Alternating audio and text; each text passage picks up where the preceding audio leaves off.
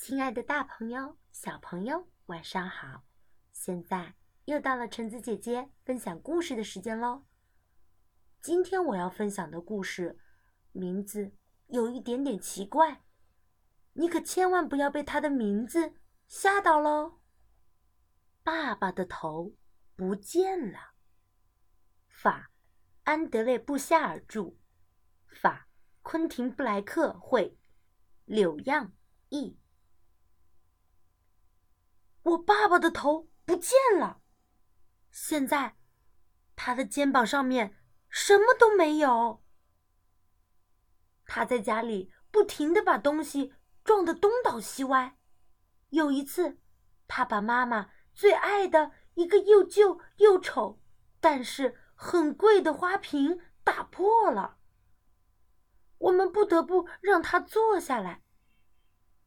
就算没有耳朵。爸爸还是能听到妈妈在发火。爸爸终于安静下来了，他一动不动，看起来就像断了电一样。我们趁机去找爸爸的头。一开始，妈妈迅速扫了一遍每个房间，接着又看了一遍。这一次更加的仔细。他甚至连根本不可能藏着爸爸头的地方都找了一遍。最后，他不得不承认，我们找不到了。和爸爸说话时，我们不知该看到哪里，感觉真的很尴尬。还有，该怎么和大家解释爸爸的头不见了呢？更糟的还是找不到了。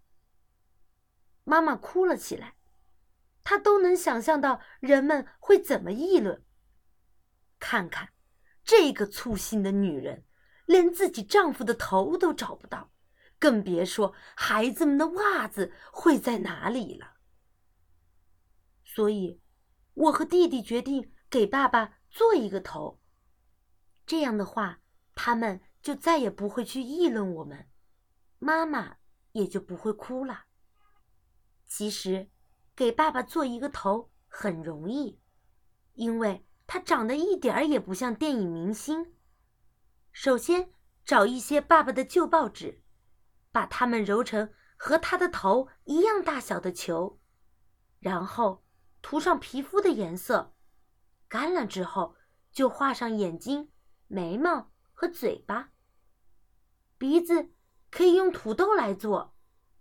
要是你爸爸的鼻子很大，那么再加一点花菜试试。别忘了把鼻子也要涂成皮肤色，不过要更红一点哦。最后，要是你爸爸还有头发，就得抹点毛线和胶水，这样我们就大功告成啦。爸爸的头终于做好了。看起来比原来还要棒，而且和真的一模一样，连妈妈都没认出来。他说：“太棒了，你们找到他的头了。”不过，当我们用铁锤敲打这个头，证明给妈妈看它只是一团报纸的时候，妈妈昏倒了。星期一早晨，爸爸出门上班。他坐到驾驶座上，妈妈正好有空，就坐到副驾驶的位置上，帮爸爸控制着方向盘。到了公司大门前，爸爸就自己下车走了进去。这可是他一直以来的习惯。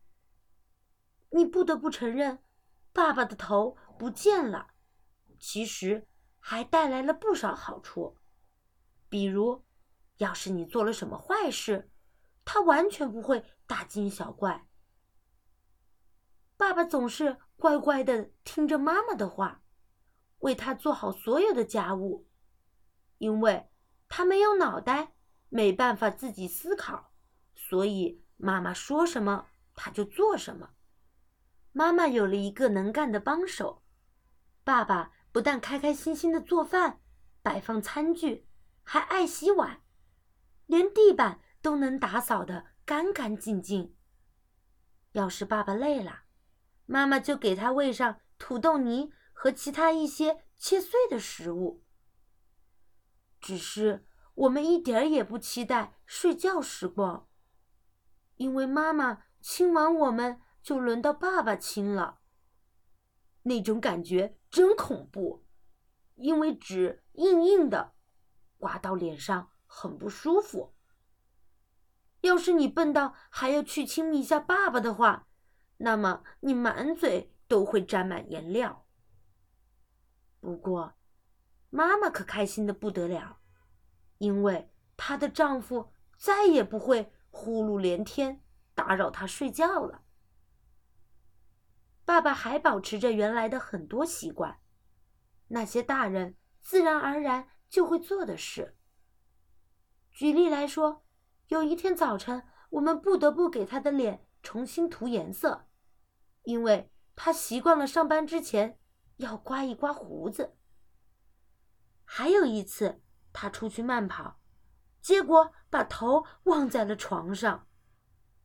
妈妈飞快地骑上自行车追了出去，我站在车后座，弟弟弗雷迪像只灰狗一样在后面拼命地追赶。等我们追上爸爸，我得负责把他的头粘回去。幸运的是，那个早晨我们在公园里没有遇见任何人，不然的话，三个穿睡衣的家伙追着一个没有头的男人，该是多么奇怪的一道风景啊！我们几乎追到公园的另一边，才追上了爸爸。他被树根绊倒了，我们全都。跌在了他的身上。我们很快就让一切恢复了原状，只是爸爸的表情看起来有些可笑，因为我跌倒时不小心把他的头压扁了一些。总是乖乖听话的爸爸，让我和弟弟有了一个主意：要是带他去百货商场，不管让他买什么。他都会毫不犹豫的买给我们。说走就走，我们想到了一个绝妙的办法。弗雷迪躲在爸爸的夹克里面，用带子把他和爸爸绑在一起，然后通过一个空酸奶瓶模仿爸爸的声音来说话。我们的计划成功了，我牵着爸爸的手四处溜达，弗雷迪负责和店员说话。就这样，我们让爸爸买了许多很棒的东西：遥控飞机、洋娃娃、电脑游戏光盘、脚踏汽车、两套佐罗服、电动火车、城堡和洋娃娃做的玩具敞篷车，还有超级酷炫的、浑身都有武器的太空战士，就连他们的裤腿上都有哦。就在我为洋娃娃挑选一辆可以带他们去度假的粉红色私人飞机时，弗雷迪被一头和真的猛犸象一般大的蓝色猛犸象玩偶吸引了。他兴奋的忘了学爸爸的声音，拼命的大喊：“我要这个！”等我们到了收银台，爸爸伸手从夹克口袋里掏出钱包，又从钱包里。拿出信用卡。谢天谢地，爸爸有这个无与伦比的超级好习惯。他输了密码。除了把猛犸象装上车时遇到一些麻烦，这简直算是一次完美的行动了。还有一次，妈妈穿着晚礼服来到客厅，她化了很浓的妆，看起来和爸爸一样。他想爸爸陪他跳华尔兹，于是爸爸站起来，挽起妈妈的手，两个人跳起了舞。一开始，妈妈很高兴爸爸能陪她跳舞，没多久，她就开始抱怨爸爸跳得太快，快到她不得不大声的喊停。爸爸立即停止了舞步，妈妈摇摇晃晃的坐下来，不停的抱怨着。他的头很痛。爸爸很开心，因为他的头可一点不痛。当然，他根本不会头痛，不是吗？突然有一天，爸爸带着他真正的头回来了。原来，他为了能全神贯注的完成一个超级棘手又无比重要的项目，就把自己的头留在了办公室里。爸爸好像完全不记得没有头时发生的事了。我们也没有告诉他。